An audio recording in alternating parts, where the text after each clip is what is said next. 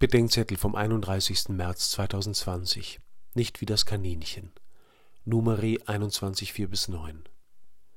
Manche reagieren auf Gefahren wie das Kaninchen vor der Schlange. Sie erstarren. Kann sein, dass die Schlange sich gelangweilt schleicht. Kann sein, dass das Stillhalten uns dem tödlichen Biss ausliefert.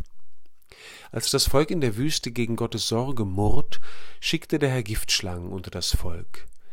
Es ist etwas billig, die Plage einfach nur als Strafe zu verstehen, so als könne Gott den freien Menschen nur durch Dresche auf den rechten Weg bringen.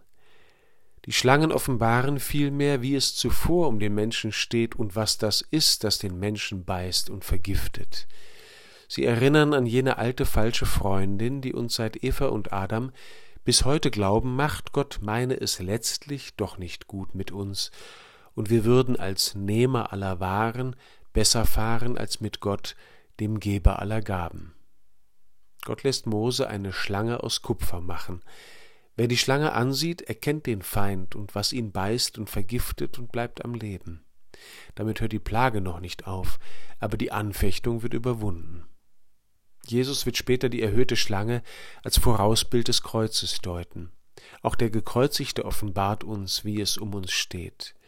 Es ist eben nicht Gott, der auf den Menschen, sondern der Mensch, der auf den menschgewordenen Gott eindrischt. Aber der Gekreuzigte zeigt uns eben auch, dass er die Liebe an der Stelle durchhält, wo uns die Schlange beißt und giftet. Am Sonntag haben wir die Kreuze verhüllt.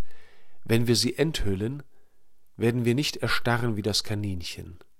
Wir werden feiern, dass sich die Schlange am Gekreuzigten tödlich verausgabt hat.